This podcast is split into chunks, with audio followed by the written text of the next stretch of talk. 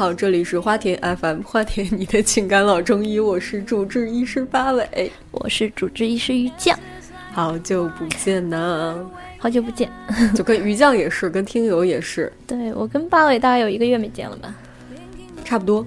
嗯，对，因为我记得是上次出差的时候，出差之前录了一期，说哎呀，先拿这一期顶着，等出差回来我们再放。结果后来因为种种原因，那期也没剪出来，是吗？其实我们现在还有一期放着囤着，没对，有就是放出来呢我们所有的呃备播都是因为没剪的关系，就是对，然后之前是周更嘛，然后后来我们在五周年的现场上面说我们要双周更，后来变成了双月更，特别不好意思，真的是因为呃，就是有也有听友在微博上、在微信里面问嘛，就是说怎么一直没更，我是特别不好意思回不不回这些信息，完全不是因为说不看不理会干嘛的，是真的不好意思，有有一点不好意思。你是这样的吗？我现在最近都没有上微博，好久不上微博了，嗯，大概是这样的。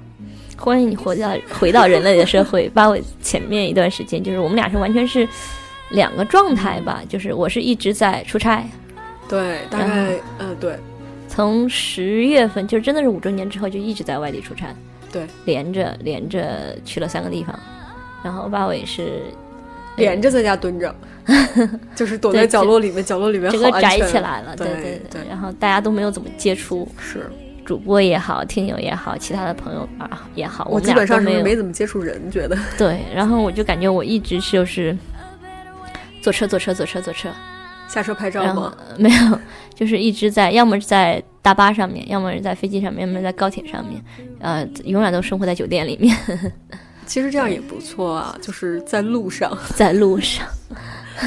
对，那个好多人说在在某鱼直播间看到一样，不是某鱼直播间吗？是某发直播间吧？斗鱼，对啊，对对对，那个那那个直播间是吧？对，嗯因为其实好多，我是有一直在，就是一直因为有一些工作原因嘛，就是、呃去一直活跃在网红圈里面。并没有，就是有上节目，也有那个去做节目。然后，所以我跟八位刚才在上节目之前，我们俩说，之前有好多话题囤着，然后说聊什么，实在是没有灵感，因为没有接触到正常的人类，嗯没有正常的就是生活朋友，也没有朋友的故事、小白的故事、小黄的故事，突然觉得生活进入到了一个瓶颈期，或者说平台期。就是没有事情发生，永远都没有事情发生。对，差不多是这个样子。是不是后面后面我们的生活就会这样一一成不变，就变成年龄？大了是吗？对对，可能就是是完全自己没有情感经历，身边朋友也没有情感经历，或者是像以前我们常开玩笑的一句话，就是我们俩在做同事的时候，呃，七点那个七点的时候，呃，六点半下班，七点我们已经开始嗨了，开始玩了，每天都是八卦呀、喝酒呀、聊天啊。你从来没有跟我这个这样过。有啊，我们俩还有单独跑出去玩啊，对吧？有深入聊天，大半夜在青岛的马路上压马路聊，深入的去聊天。但是现在呢想想那已经好多年之前的事情了，如今已经物是人非。没有人还是这个人吗？对，对对，然后其实上一期节目我们录的时候是五周年刚结束的时候，嗯九月录了对录了，然后在上面说了很多，包括对五周年的一些总结吧，对对花田做了这么多期以后的一个总结也好，感谢也好，但是没想到是录完那期节目以后，我们就跟大家，say goodbye。say goodbye 了。录完那期节目，这个这个我先来背一下这个锅，这锅是我来背，因为。呃，因为于酱一直在出差，然后我呢其实是离职了，裸辞了，应该说是特别特裸别有勇辞了。气，其实不是这样，就是就是都已经跟别人谈好了，嗯，然后在要发 offer 的前夕，突然跟我说，鸽子了，对，然后被骗了，然后我公司暴露他？然后就就说哎呀，那怎么办？那就那就就裸着呗，对吧？然后就裸辞一段时间。那段时间就是后从辞职从离职了之后，先是呃去呃那个那个 Descon，嗯嗯，在折腾这个事儿，在忙 Descon 的这个事儿。然后后面有五周年的事儿，后面到九月份九月底开始找工作，但是因为今年的形势确实也是很差，然后自己又是那种就是有一点儿你说高不成低不就也好，或者是那种就是这种好高骛远啊，不要用这种这种词形容自己嘛。呃对，然后就就就先妄自菲薄一下，然后就。然后就一直是这样的一个，可能每天的工作就是，哎，我在网，就是每天的事情就是投简历，嗯。然后以及看一些乱七八糟的东西，然后打球，就是每天基本上都是这样。嗯。所以那段时就这段时间，从九月份往后的这段时间，基本上很少上网。嗯哼，对，上网也就是仅仅是打开，然后看一些就是知乎或者是什么这些这些东西，然后其他的时间基本上就不，嗯，就就就没有再打开电脑了，所以过的就是很。很脱离这个这个网络社会，很脱离原来的这个工作状态，嗯，然后整个人也是特别颓废，对，就窝在角落里面，嗯特别开心，窝在角落里面抱抱着猫，而且前一段时间北京那个天气实在是太糟糕了。差的要命，我真的是国庆回了一趟家，嗯，觉得在东北蓝天白云，哇，爽的没想到就是一个工业的东北已经变得曾经可是重工业哦，对啊，虽然是你们是大庆是吧？对，对，然后突然变得蓝天白云，北京对这边就雾霾。回家里拍照你真的是不用滤镜的，就是那种，对对，原来曾经原来的时候就是。回到东北，然后拍张照片，说对不起大家，我去美国了。真的，你觉得那个真是资本主义的阳光好吗？对，然后就是因为前两天北京雾霾最严重的时候，我在上海出差，嗯然后就是最大的雾霾那天走的，感觉自己就在寂静里面。我拍了一张照片，那个给他们群里人看，他们就说你还能活着回去吗？当时我特别聪明的一件事就是没有订机票，当时所有哦北京机场全部停飞了，对，停飞，然后高铁还能够正常的运行，除了俄国航空，对，除了除了战斗种族，对，然后就一直往外开的时候，我就看那个霾，外面已经完全看不到窗外面是什么样子了。我记得头几天应该是能见度不足五百米吧，但是那天的时候就已经非常夸张了。然后到上海以后，上海蓝天白云，穿短袖，是吗？对。然后我们就说，哎呀，不想回去。但就那两天在那边的时候，就在想说，哎呀，是不想回到那个雾霾天气里面去。哦，说说起来，说起来，我国庆回来的时候接到了上海一家公司的 offer，然后 所以你你要离开我们了吗？我其实当时有点想想，就是说北京这个天气，因为每年的时候都会有一点，就是前段时间你应该是也有吧，就支气管炎，你说的特别难受。咳的不行。对，然后我那那那些天呢，不想出门的一个原因也是空气特别差，外面空气差到差到差到要死，就是你出门就觉得呛得慌。嗯然后之前大概是几年前，当时我在花田的时候得过一次支气管、嗯嗯，支气管那次你病的还蛮严重的。然后呢，我觉得今年这个天气也差不多那样，所以那嗯天接到上海的那个 offer 的时候，我真的有一瞬间，就是想离开北京去上海，。对有那么一瞬间想想离开北京了。虽然自己对上海那个城市也没有太多的感情，那这样会不会伤害到上海的听友？我们也没什么上海听友吧？对，呃，都是有的聊的听友的。对，然后有那么一瞬间真的想去了，然后我妈说你你你你真的要去吗？然后还有朋友说就这么随便吗？啊，这么随意的就走了吗？后来自己又想了想说，那还是暂时不要这样了吧，就还是不要走了吧，几年之后再说。说起北京跟上海这两个城市差别，最近有很多还蛮好玩的事情跟大家分享一下的。嗯，然后我最近有好几个朋友都完全离开北京去了上海工作，嗯然后有一个我们都共同认识的朋友，就是一个，呃，就是在北京的时候就完全是一个女汉汉子、爷们儿、强壮、套马的汉子，威武型形状。不要这么说的。对，没有没有，我我形容一下他以前对他给人的整个感觉，就是虽然我我一直认定，我跟大家说，我说他内心绝对是一个小公主，但是因为在北京各种可能这个环境吧，就像一个女强人一样。男友力 max，对，然后到上海，他就突然有一天把整个北京的东西都放弃掉，跑到上海去工作。然后大概过了有几个月吧，回来我们参加一个朋友的婚礼，他当时穿的是蕾丝小连衣裙，白色的，变化好大。然后说话也是很很嗲妹子嗲的也没有很嗲嗲，但是整个就是一个非常柔和的一个姑娘。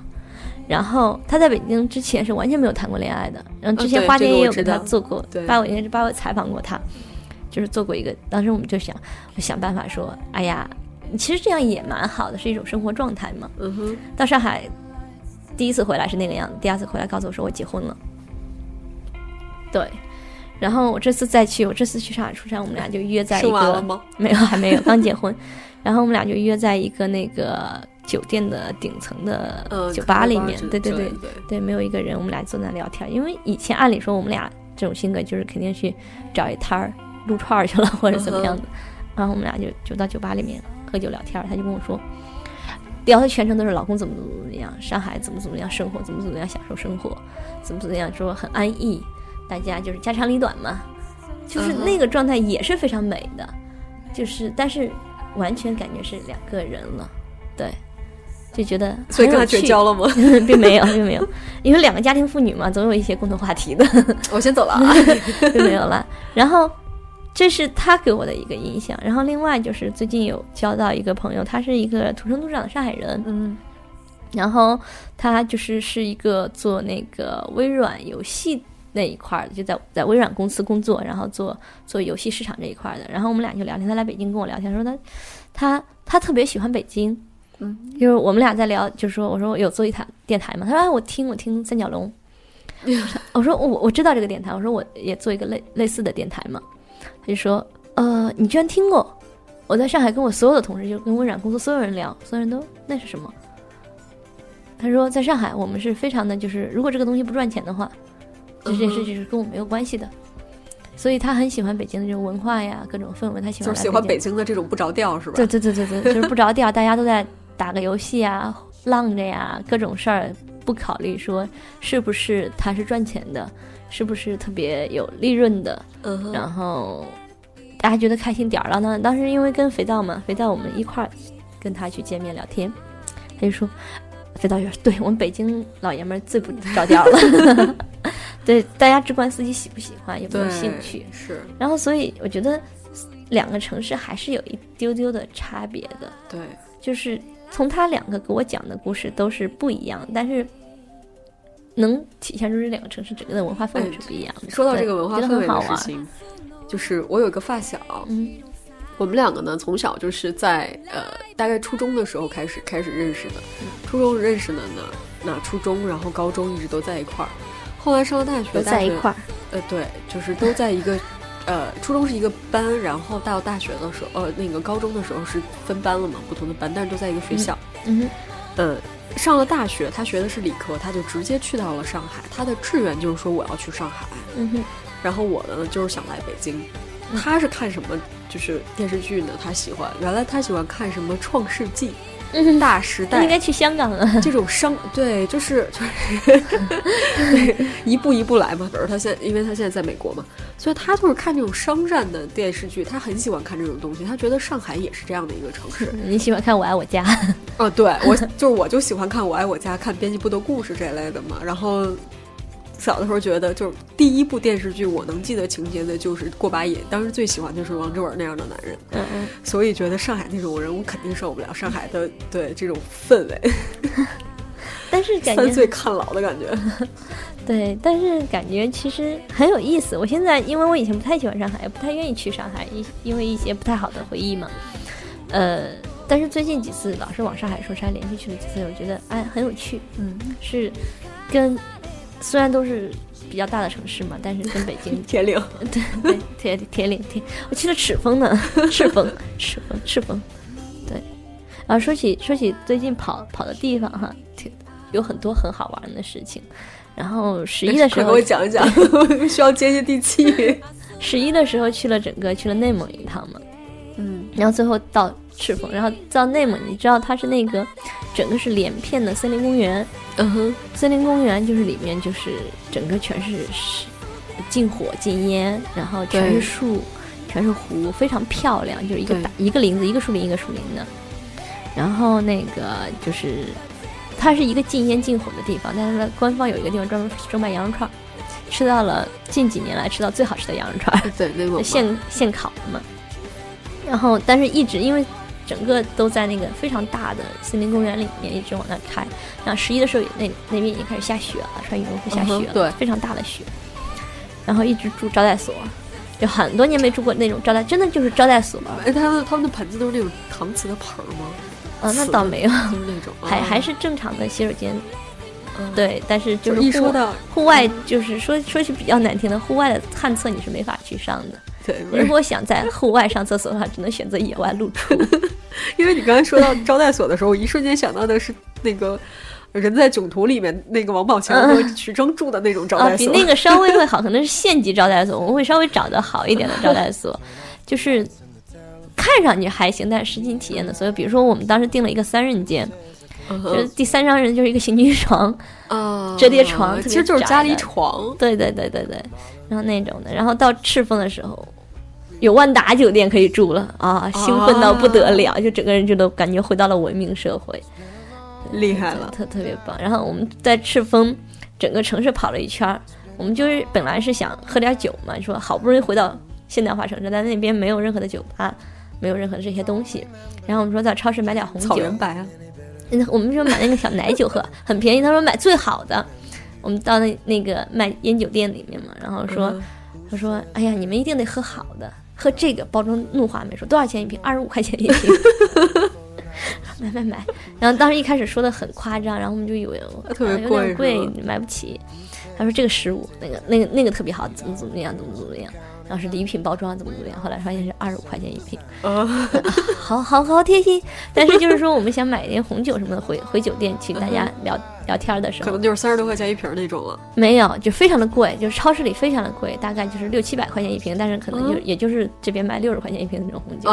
然后开遍了整，我们因为我们开车去的嘛，然后开遍了全程，没有找到一家其他的店卖这种酒。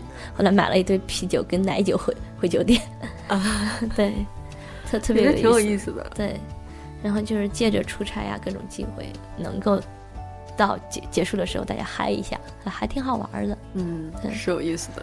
对，然后呃就是我们因为本身都不熟的，因为都是同事，不是特别熟。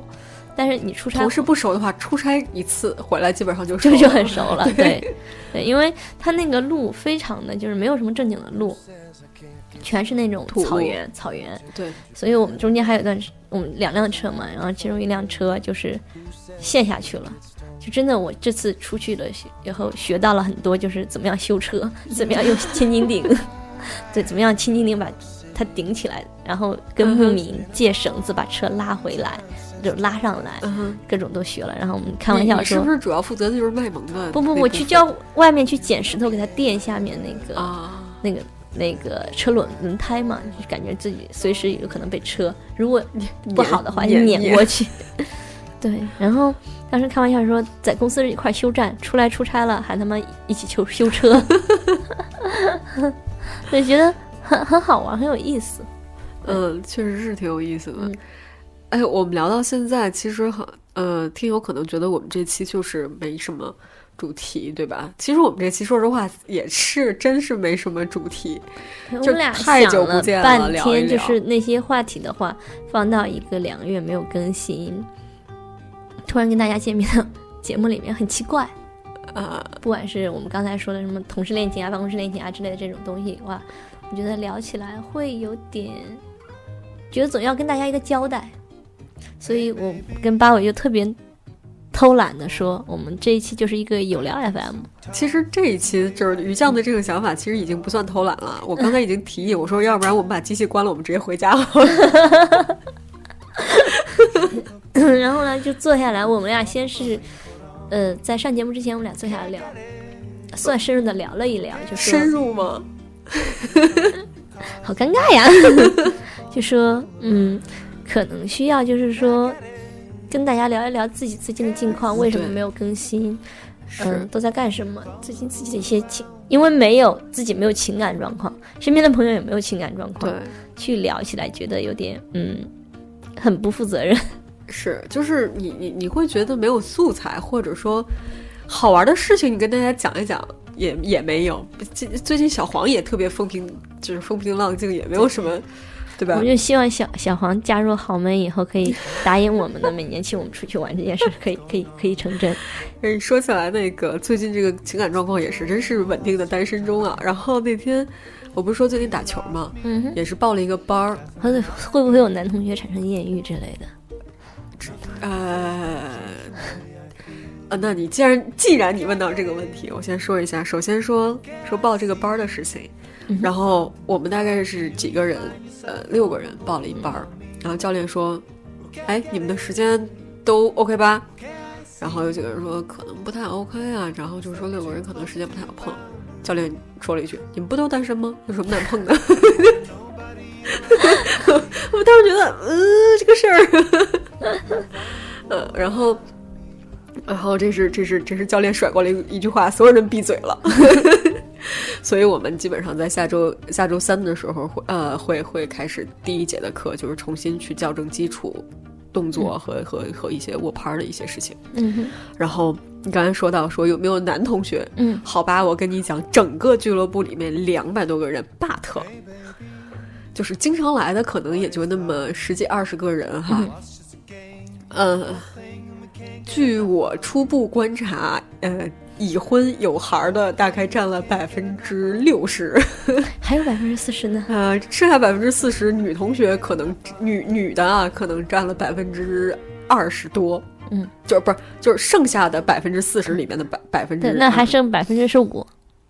呃高矮胖瘦，就是哪让你筛这么多，筛一个就行，对吧？然后那个我们那其实我想，嗯就是等待某期节目的时候，我们来说题目叫“八尾恋爱”了，然后说某一段打球啊，或者是什么上班的经历啊。所以我们下期还要聊那个办公室恋情。我希望你的新新的公司办公室也会有一些什么艳遇之类的。哦不着急不。着急，教练是这么说的，教练说：“哎呀，你都为了这事儿请教练了，教练说的是，教练说的是，在北京这个打羽毛球的圈里啊，说那个打得好的，呃就是男的。”什么样都有，女的少啊，对不对？对就是打好了所以你要往好了打，知道吗？我当时想，所以教教练是对教练想很多，对，教为你也是操碎了心。呃，关键是跟教练喝过一顿酒，教练就说：“我一定好好教你。”然后也是说：“哎呀，打球不是重要的，重要的是交个朋友对，打完球之后的这些事儿才是重要的。”所以就很开心加入了这个打羽毛球的俱乐部。哎呀，还是还是蛮好。所以你先先认识的教练是吗？呃，不是，是我有朋友在这个俱乐部里面打，嗯然后去了之后呢，我们就说自己打的确实是人家俱乐部的人打得都都挺好的，就你别管年纪，别管是有孩儿没孩儿，打的都挺好。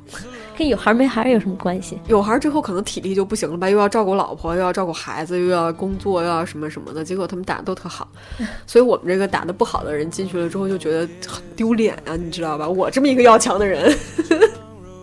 恨不得自己变成一颗球是吧？对，然后就说那不能这样啊，怎么着也得进步一下，提高一下，嗯是不是？嗯嗯所以就还是说请个教练，好好的去把基础给他搞一下。嗯对。哎，说起这个来，我刚才想起来说，最近虽然没有情感状态，但是还是因为作为常年的知心姐姐，嗯，这个词说起来好脸脸好红啊，就是常年的知心姐姐，还是有一些大家遇到的奇葩会来跟我分享，就是大家都很要强，都很想上我们的花田，就是作为小黄小白来上，所以他们一般遇到奇葩的时候，会第一时间的过来跟我分享，我说你看这人，然后是这样的，为什么我之前说想说办公室恋情，然后我一朋友，她是就是在公司里面一姑娘长得还行，然后那个就是。呃，隔壁部门的就是协调部门、兄弟部门来了一个新的男生，技术、技术工种，然后就是不是特别对付俩人，就是一开始因为总有摩擦嘛，新就是新搭档去配合一项做一项业务的时候，不熟的肯定会有摩擦，然后就产生过几次不愉快，嗯然后这个不愉快之后，这个男生就就是我跟大家分享一下技术，正就是不智商情商没那么高的技术男是怎么样跟妹子去搭讪的，大家引以为戒。然后我记得当时他就是那个给我这妹子发了一个信息说，啊，这就是把妹子的所有的朋友圈看了一遍，大概把一年前的朋友圈挨个点了一个赞，嗯，挨个点的，大半夜的。妹当时起来以后，发现十几个赞，然后发现都是一个人点了自己 N 久前的那种朋友圈，就已经心里有点发慌了。然后这时候就是半夜嘛，还是半夜，这个时间点还是在半夜，接到这个男生的一个一条微信说：“啊，我看了你的照片，你真是一个美女啊！我白天对你的态度实在是太差了，如果有机会的话，可以跟我一起出呃，如果有机会的话，我们一起出去吃饭吧。”用的是句号，不是起始句，是那个句号。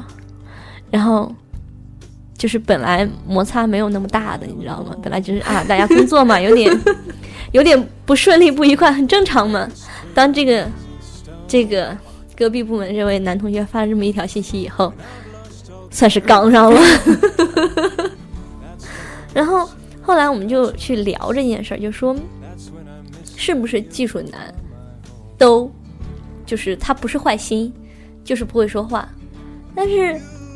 反过来，我们聊就是对技术男的一种就是偏见，就正常的技术男还是正常的人类，他们是懂得怎么去跟人交流的。对，其实我之前见过你那个同事，那个技术总监还是干嘛的，他就很好啊，他对，就是整个情商觉得也挺高的，然后聊天也没什么太大的问题。嗯哼，对。然后，然后就说，因为总有一些傻 X，所以导致。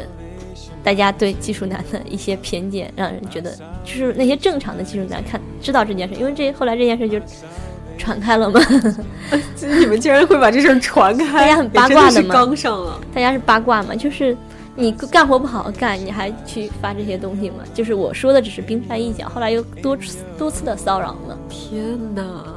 然后很多技术男自己就觉得，妈的一颗老鼠屎坏了一锅汤。真的不是看脸的社会，因为你作为同事的话，你在看脸就已经过了看脸那个阶段了。大家可能会对平常的交流啊，或者是一起做事儿的风格呀，会综合做一个判断。我有一个问题，就是这个技术男他今年大概多大？二十七八岁吧。那也，那也是没法往回给他往回招不了是吧？对，招不了。说实话，就是智障。我觉得就是就是你刚才说同事之间啊，真的是年纪比较小的时候，在同事之间容易产生感情。嗯哼，对对，就比如说我在第一家公司的时候，我们那个同事就是大家都是一样的同龄的，差不多的，刚刚大学毕业一年两年左右的这种，就是他们很快或者是说很容易跟其他部门嗯哼。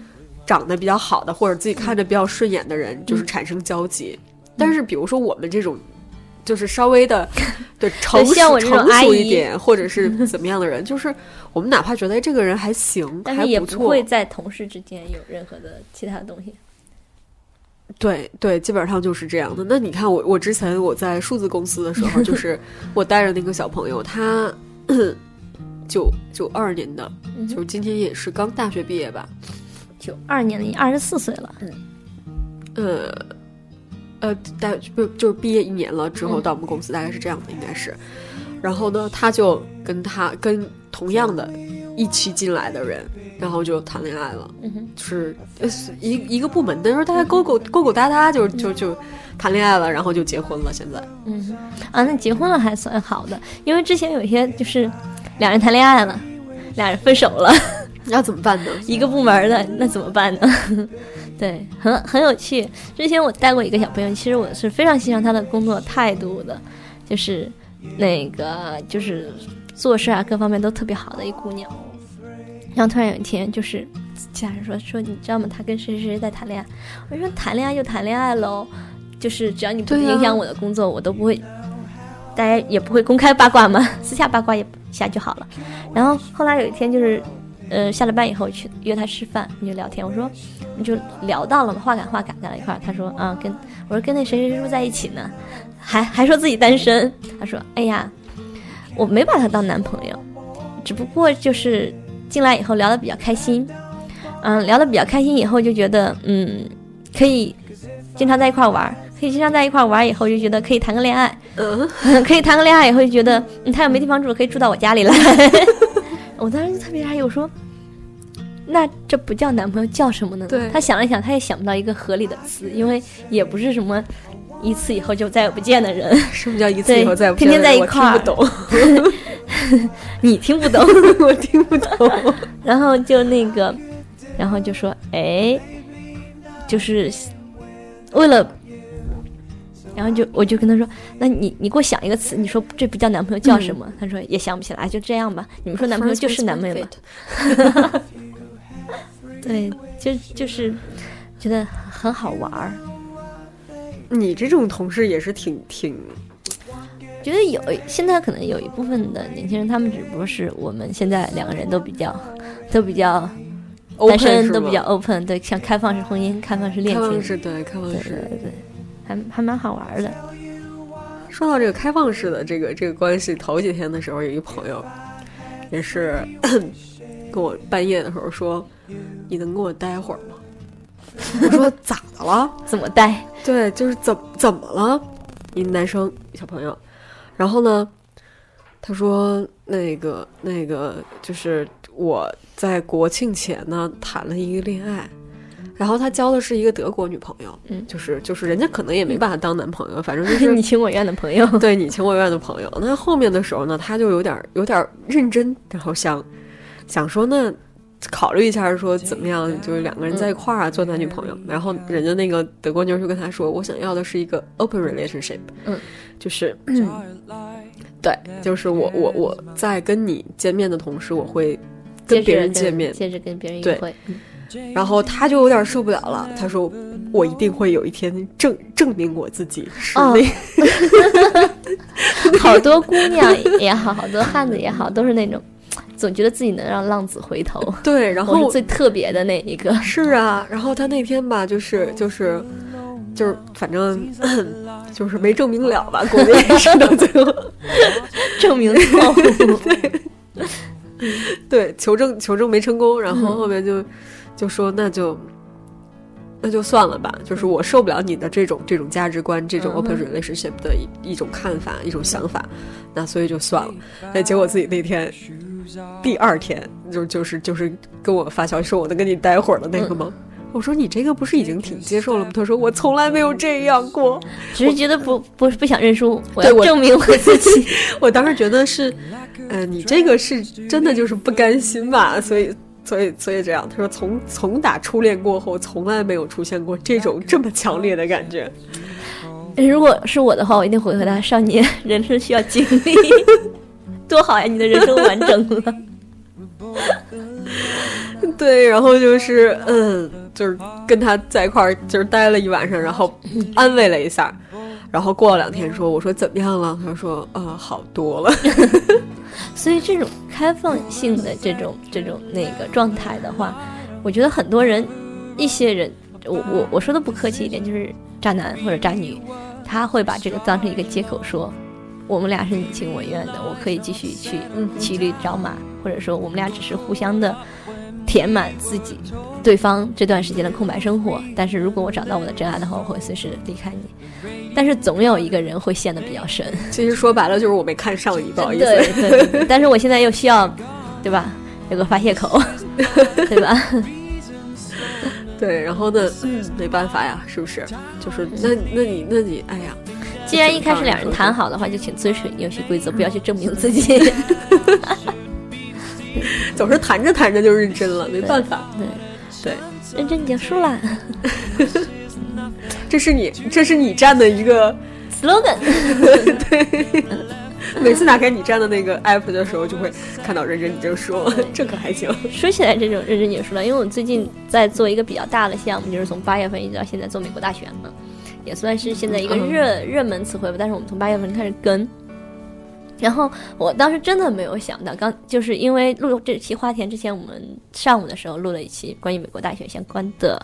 有有的聊，然后就在聊说，我真的没有想到我站用户疯狂到这个地步，就是说我们当时做了一个投票，嗯，支持川普或者支持希拉里，然后当时投给川普的是六万四千多票，投给希拉里的是五千票，哇，对，然后一开始也就是说他们是就是为了好玩吧，然后怎么怎么样，然后接着一个评论的评论的网友就跟我留言说，你知道吗？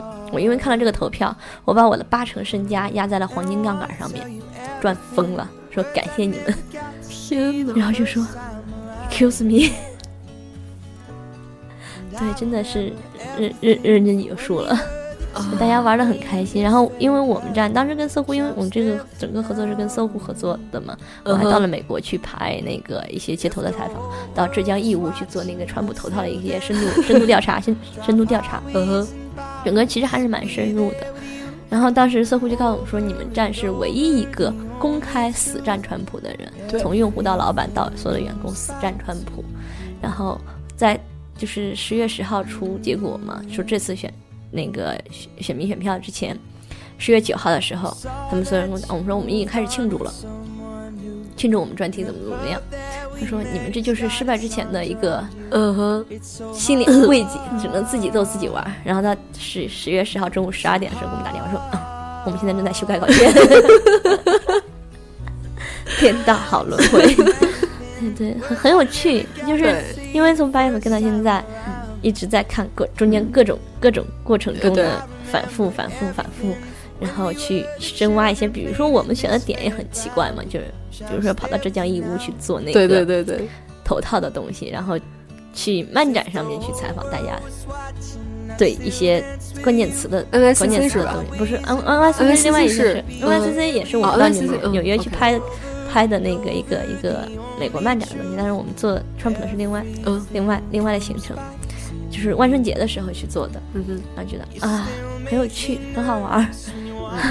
最后你们还是赢了，对，赢了，因为在当时滨州出来之前，基本上是二百四十多票的，二百四十四票的时候，我当时他们说把专题上上去，我很小心，我是一个比较小心的，我说再等等，再稍微等等，万一被打脸的话，他说他说，然后但是我们站所有的人就说不会被打脸，我们坚信，就是这是信仰，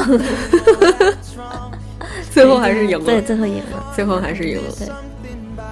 然后，因为我们上回也把就是做其中一个视频的 UP 请到了一个聊过来聊，他就做了一个那个伟大领袖川普堂，自己唱做做了一个专辑，然后现在这个点击量应该过百万了，就特别棒。就说我站是一群比较奇葩、比较神奇的，特别适合你跟皂皂，对。我跟皂皂不是一类人吧？皂皂明明跟你一样是一个文艺青年，不，我觉得他可能已经不是了吧？对，皂皂那天我跟我聊天，因为我们俩社会这个大染缸啊，是 对，因为我们俩公文离蛮近的，我如果有时间的话就跟肥皂聊天，然后我就常打趣他，我说你的手手术刀小姐怎么样了？然后早早就，哎，那个双十一你买什么东西嘛？我说我一件都没有买，他在啊他在转移话题他他在转移话题，然后他就反过来说说，嗯，我以往年也都是一件不买，但是今年是带着任务帮大家秒杀的。然后说皂皂，你也不是当年的皂皂了，哎，说实话，双十一买东西了吗？没有一件都没买，啊，我今年双十一还是买了一些的，买了什么？洗衣液啊、洗发水啊、猫 猫砂、猫粮啊之类的。我真的一件没，我就没有打开那个爷爷的网站，啊哈，就没有打开那个网站，因为当天当天应该下班已经十点多了，然后上班的时候正好啊班，不是十一月啊，十一十一号的那个晚上十点多，对那什么都没有了。对对而且我往年一般会提前去看嘛，今年也没有看，一般也不会赶在那个时候。我觉得真的是成熟了，不是成熟了，是穷。就就是因为一直持续出差嘛，你知道我司是出差回来再再报再报销的，然后钱都垫在了什么车票、火车票上面，包括机票上面，然后就穷的特别可怜。说一下，你接下来你还是要去出差的。对，然后我呃下下个周会去京都，对京都，对，做个预告，然后会去，也是会是你们很喜欢的一个女主播跟我一块去做一档节目。所以你这次还要出镜吗？不会，为什么？我为什么要出镜？你为什么因为不出镜？因为因为上次去你们门口，确实我们比较苦，我们只有我跟一个摄影师，我们两个工作人员加上发姐，发发发发是做发发很辛苦的，因为他全程，然后要出镜了，要全程举着那个杆儿。我当时看他真的觉得他很辛苦，一直不停的在跟弹幕互动，非常专业，非常职业，非常非常非常的职业化。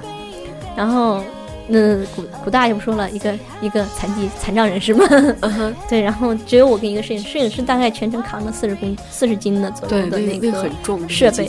然后因为当时我们有一个器材，就是一个那个固定头，我们没有带着，因为实在是装不下了。他是全程手持去拍摄，手不能抖。对，然后就是比较惨。嗯，所以就感觉特别对不起发发，就是因为特别辛苦，我们工作人员太太少，人太少了当时，然后就全程我去照顾，去去、嗯去照顾他，然后所以才会有一些机会上镜。嗯，嗯，所以这次是去京都的话是不会上镜的，你们人员也会比较充足，是吧？是稍微会充足一些。嗯嗯，哼，感谢金主爸爸们。所以这次去京都拍什么？拍一些红叶作为可能会作为一个、大家一些过程小的细节，还是会在某鱼直播上面看到我们的直播。然后，但是回来我们会做一档节目，也会是一档新型节目的一个初期的尝试吧。如果 OK 的话，会把这个继续延续下去。对，哦，那还是挺有意思的，我觉得。嗯嗯，所以是下下周，就是听到节听到节目的下一周，对，大概是二十。八号左右。嗯，对你，会去多久？会去一周，一周的时间。对，大概十二月份回来，然后十二月份，十二月二十号，十二月下旬的时候可能会再再再有一个，对，嗯嗯，没事，反正你走之前也会在这儿跟我们说一下，说，哎，雨酱又要出差了，又走了。但是你什么时候开直播可以让我们看到你呢？不会开直播的，因为当时聊就说，因为我全程看着发发在直播，我这是帮大家问的。的，我这是帮大家问的。直播的过程中，我就觉得他很辛苦，他真的很辛苦，是一个非要需要非常有职业、非常辛苦、非常那个专业的人才能做这件事，我是这么觉得的。我觉得直播是一个，一是老天爷赏饭吃，我觉得跟艺人差不多，一是老天爷赏饭吃，第二是就是说真的情商、智商、承受能力各方面都要非常的那个锻炼才行。所以我看到发发，我以前也想，哎呀，也能直播吧？干嘛打个游戏干嘛的？不就直播了吗？当时跟皂皂不也去直播过一段时间？但是看到专业的女主播以后，我觉得她们真的非常非常的辛苦，真的就是，呃，我不说我们的就是这些听友，他们真的很善良，但是直播的时候，比如说在线三十万人看，有几百万人的关注的你，然后当时的弹幕刷过去的，你要顾及到每一个人，然后有些人说话真的是挺难听的。对，发发当时就想我说不要跟弹幕生气啊，说你就当他们孩子哄哄他他们就行了，他们其实都是很善良一群人，他在为他的粉丝去说话，对，他在，然后包括有时候我会问他，我觉得你觉得什么最辛苦？全天，因为全年不间断的去直播，每天八七八个小时去直播去互动。然后还有比如说我们去这种漫展的话，我们坐十二个小时飞机，因为飞机晚点，所以我们当时是没有倒时差的。本来定的时间是可以给一天我们倒时差的时间，但是因为当时飞机整个飞所有飞美国的飞机都延误了，然后我们当时当天晚上到，第二天早晨就是大概是四点凌晨两点钟到纽约，然后早上九点钟就开始工作，整个时差是没有倒过来的。所以当时我们在现场的时候，经常就是大概六点钟展会结束了，然后我们回酒店，然后就大家商量晚上吃什么呀？晚上吃点好的吧。然后说我们回房间收拾一下，一会儿下来吃饭。嗯，大家就睡过去了，一直到半夜醒过来，发现已经半夜了。然后我跟发发两个人可能妆也没有卸，衣服也没有换，就躺在就床上也就是太辛苦了。对。然后因为整个是有时时差，真的还挺那挺挺严重的。对，然后第二天回来以后，晚上到下午四点多到北京，然后第二天早上就接着上班，就基本上是连轴去做的。所以我觉得发发也特别辛苦，然后再加上就是他全程要去直播，要嗯真的是全天候的在工作。从我们从酒店出来，他开始直播，有时候甚至在房间里面开始直播，一直到晚上回来，一直要跟弹幕进行一个互动。所以我觉得真的女主播们不是主播们，不是女主播，主播们真的很辛苦。包括有时候也跟一些 UP 聊，比如说村村他们、村村他们，就是他们要录一个视频的话，基本上是要录一宿，才能嗯剪出来一个十到二十分钟的视频给大家去看。嗯然后因为白天他还有正常的工作，去上班，跟我们大家都一样半小时工作，然后下了班以后去写本子，去拍摄自己拍，因为他没有团队嘛，自己拍，拍了以后给大家上传到里给大家看，还要根据大家的所有的反馈给一些调整反馈调整，包括跟评论留言的互动嗯都要去做。其实他们是特别特别辛苦的，我觉得我这种懒人应该不适合做直播。啊，说到辛苦的收益呢，嗯，收益的话，你想想现在有多少在做直播的人，然后能够走出来的又有多少人？很少。对你确实是，比如说当时传的某些平台，比如熊猫平台，花上亿去签一个主播是有的，是有这种人的。但是，嗯，你一是你要有那个本事做到那一步，嗯，然后你去看某些大主播，你看到的，我觉得真的是人家可以赚这个钱。对，然后接着其他的更多的中小主播在下面没有没有出来，没有被基本上都是这样金字塔的状对金字。塔的状态。对，这是直播的我相信你会是站在塔尖上的女人。不会，我希望做一个幕后的女人，我希望做一个幕后掌控全局的女人，有没有 啊？所以，所以，所以很有意思，跟他们接触很有意思，我很佩服他们。包括以前来上过我们节目的六六，然后发发，我觉得他们都是很辛苦、很辛苦的。包括六六，他要去打一些很硬核、很专业的游戏。上次我跟六六聊天，他就说他在打一款游戏，这个游戏世界观整个设置的非常黑暗，就是整个就是全程是一个非常悲观、非常消极、非常变态的一个世界观。打完以后，真的晚上就哭哭，整个人沉沉在里面出不来，然后还要被听友有些有些那个看直播的去留言说你为什么要打这样一个变态的游戏？我都跟着难受了，你要为这个负责任。也是辛苦，对对，也是辛苦。嗯啊，那所以这次去东京，呃，京都，嗯就是希望你能好一点吧。嗯，能我好一点吧希望就是能够能够去有一些好玩的经历，对，可以在微博上或者是什么上面可以跟大家分享一下对。发一下你这是一个段子手对吧？对，我觉得做段子手，嗯，这个可能可以可以可以慢慢东西其实还的发展下去行，写东西还行，对，做做幕后还行，嗯到前台真的是蛮尴尬的，对嗯，哼，嗯哼。是一个不太适合上前台的人。对，这也间接说明说了一下说，哎呀，花田不开直播的一个原因。对，对，因为你那个临场反应真的还蛮考验人的。对我我们如果要是我真是想不到，如果要是开直播会怎么样？那撑死就是念念留言，就是不不不，全程跟弹幕对骂，看我一个人骂他们所有。对，你这个也是个本事，我跟你讲。对这也是个本事。哎呀，我们今天聊了挺多的，然后呢，也没有什么太的太固定的这个话题，然后就是嗯跟大家有一个、怎么讲，就是重新拾起我们之间的友谊，然后对，就是一一些老朋友嘛，还好久不见吧？介绍介绍我的我们的状况，对，然后跟大家我终于要在下周的，时候上班了。恭喜你！对对对对，然后就是嗯嗯嗯，当你进入正回归正常的社会生活、社会关系对以后，可能会有一些其他的感悟来跟大家对对对对对。聊一些情感状态真。是不接地气、不接触人的话是不行的，哪怕说还是会有一些比如打球啊或者什么，但是还是不行。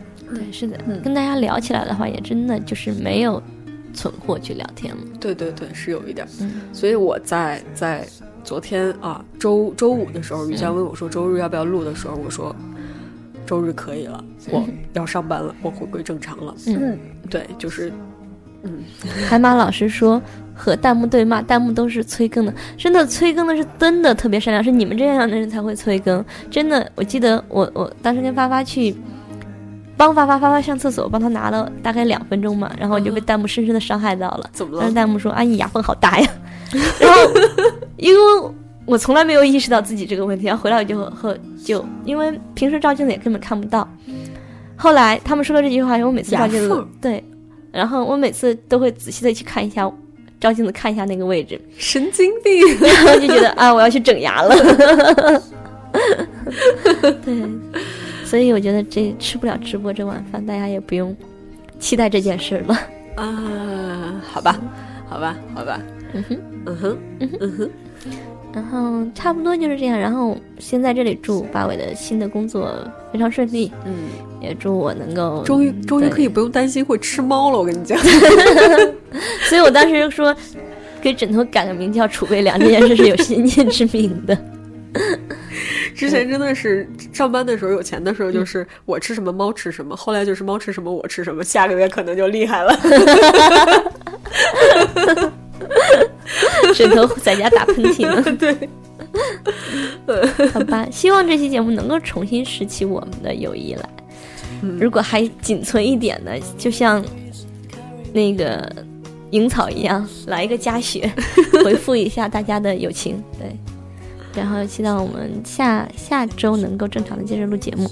嗯，好然后也希望鱼酱去京都不会不用那么辛苦，然后可以给大家带来更好玩的东西回来，可以跟我们分享。嗯，好，好，那我们本期的节目就到这里。然后呢，呃，那个那个，我们也尽量去想个题目啊，也不知道这期叫什么。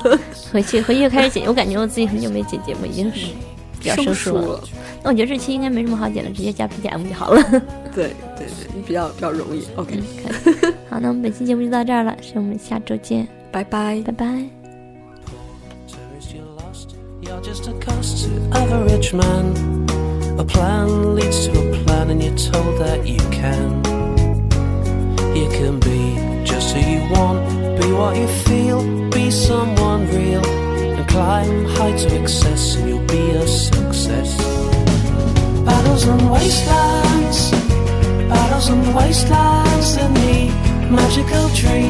Nobody grieves the island I'll see.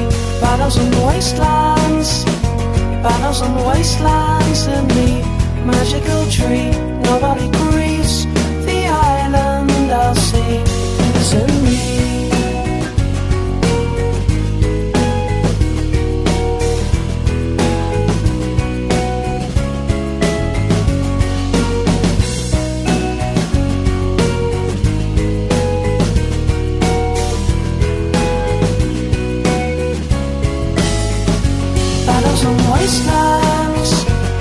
Battles and wastelands in me, magical tree. Nobody grieves the island I'll see. Battles and wastelands, battles and wastelands in me, magical tree. Nobody grieves.